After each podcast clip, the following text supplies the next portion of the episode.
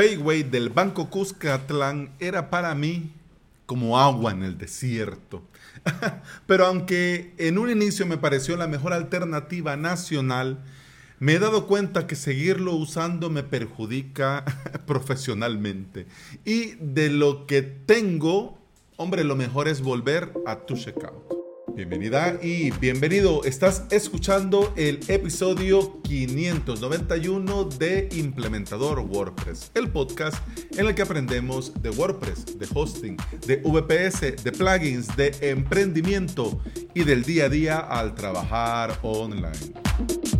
Y bueno, es jueves, hablamos de emprender y yo sé que si estás en España y sos un autónomo español, eh, o en México o en Estados Unidos, eh, mm, esto te va a sonar pues un poco a, a ciencia ficción o al día de la marmota, como ustedes bien lo saben. Pero no, aquí en Latinoamérica lamentablemente no en todos los países tenemos Stripe. De hecho, ahora con esto de la lista Engel, aquí El Salvador nunca va a venir Stripe. Nunca, nunca. Porque una de las premisas que tiene Stripe para fundar oficina en el país y poder trabajar en ese país y que la gente de ese país pueda usar su eh, pasarela de pago es eh, el tema de la corrupción. Que el gobierno, el país debe de garantizar ciertos mínimos. Cualquiera me podría decir, hombre, pero en mi país, mira, son corruptos y aquí está Stripe. Pues claro, estamos hablando de un país potente y no del pulgarcito de América. Así que, salvando las distancias, vamos a ver. En El Salvador tenemos diferentes pasarelas de pago. Te digo, he probado muchas y aún me faltan otras por probar.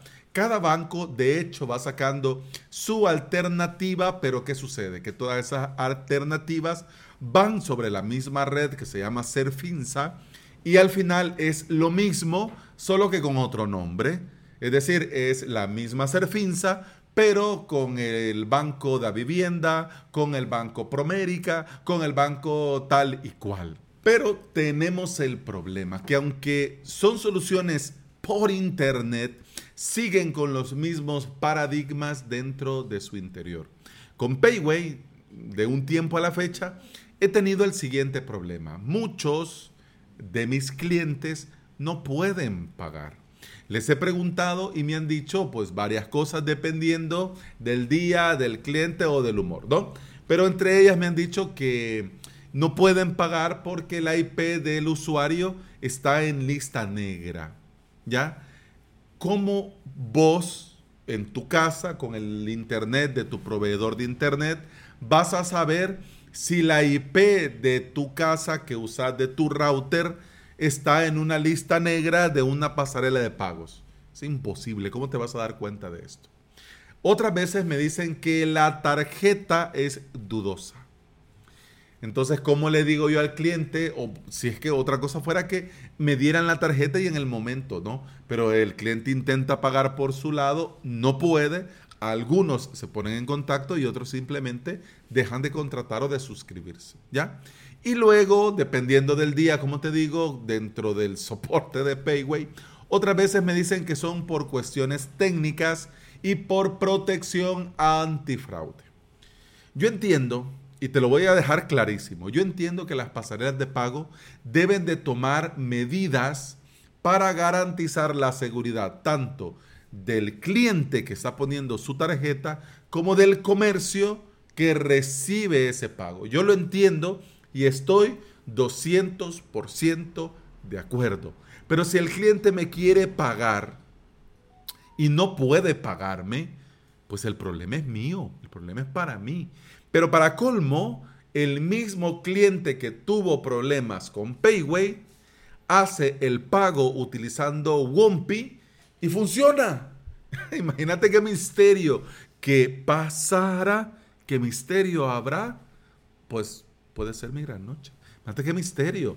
Es decir, el mismo cliente, el mismísimo. Payway no, pero Wumpy sí.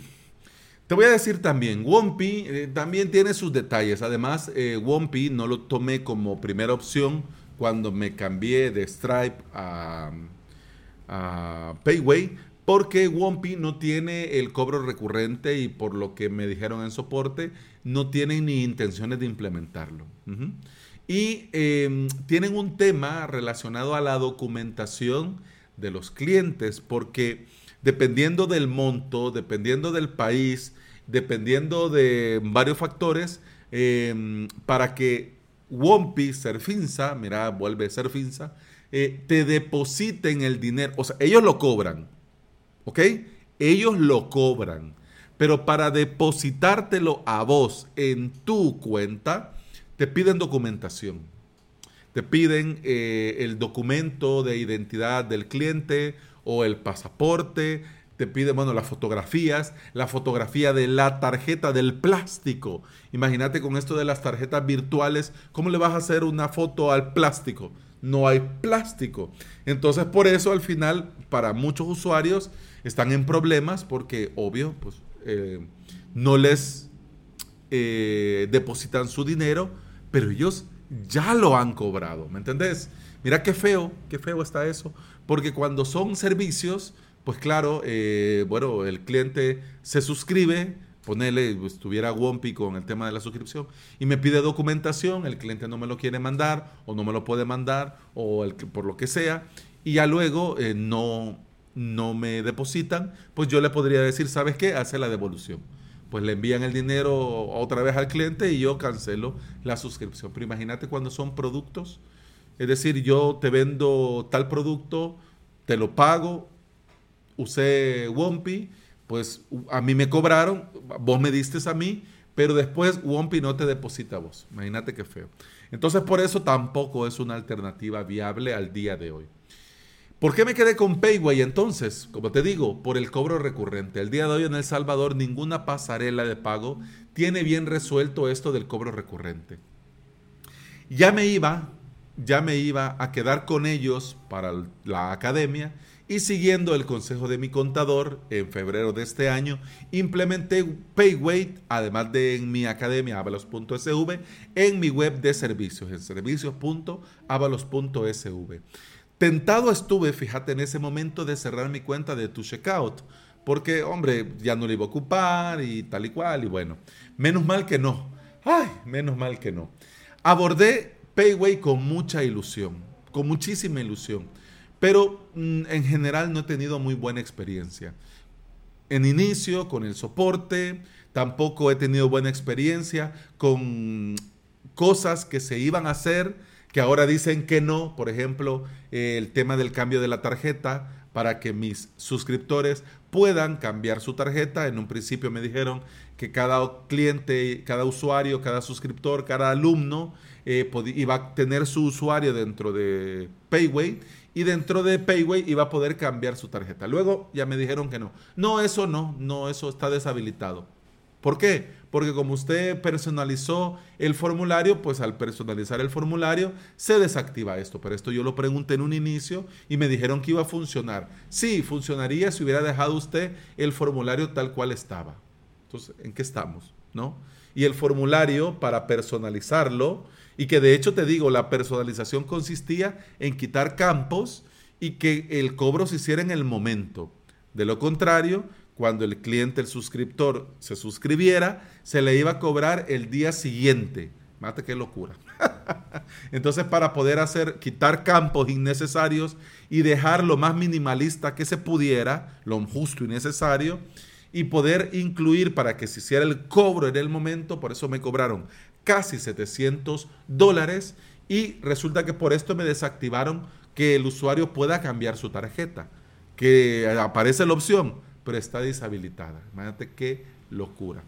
Y a esto sumándole que cuando tengo alguna duda de soporte, siempre la culpa es mía, nunca la culpa es de ellos, siempre dicen que son por cuestiones de seguridad y al final, ¿qué pasa? ¿No? Que los clientes no pueden pagarme. Y ahora también tengo este mismo problema con eh, la web de servicios que los clientes no pueden. Entonces, mira, al final he concluido, no son ellos, soy yo el que no entiende y que no se va de Payway. Así que ya lo he decidido. Y como te compartí que me iba con ellos, pues ahora te comparto que volveré a tu checkout. Fíjate que una cosa que me pica, y me pica mucho, es que con todo lo que gasté en Payway, perfectamente hubiera creado mi empresa en Delaware, Estados Unidos, utilizando el servicio de Stripe Atlas. Stripe da opción para los países, para las empresas, para los profesionales que tienen, viven en un país corrupto como el mío y dan la opción de poder crear la empresa para poder usar los servicios de Stripe, pero en Estados Unidos.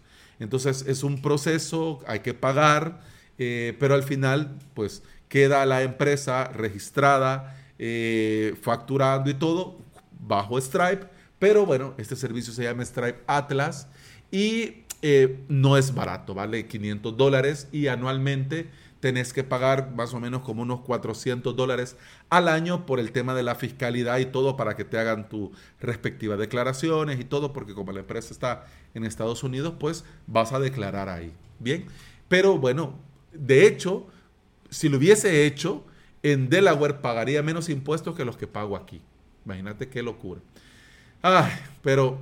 Ah, y te digo que me pica me pica porque yo aposté por lo nacional y fallé rotundamente. Lamentablemente, la banca nacional no está ni en broma a la altura para lo que podría ser PayPal, para lo que podría ser Stripe, para lo que podría ser um, tu checkout. Ni en broma. Si te lo estás pensando, antes de pagar implementación con Payway, yo te recomiendo, si te lo podés permitir, evaluar la posibilidad de eh, darte de alta en Stripe Atlas.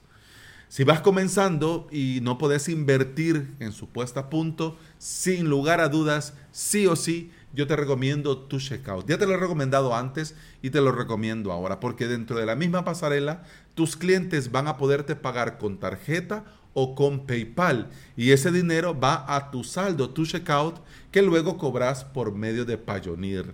Esto de Payoneer y el costo, en un inicio fue lo que me hizo yo replantearme el buscar eh, alternativas nacionales. Además también, ya sabes, por el tema de la fiscalidad, el tema de las declaraciones de impuestos y además también porque eh, tu checkout tiene su porcentaje y nacional me iba a salir más bajo el porcentaje y me iban a depositar directamente a la cuenta.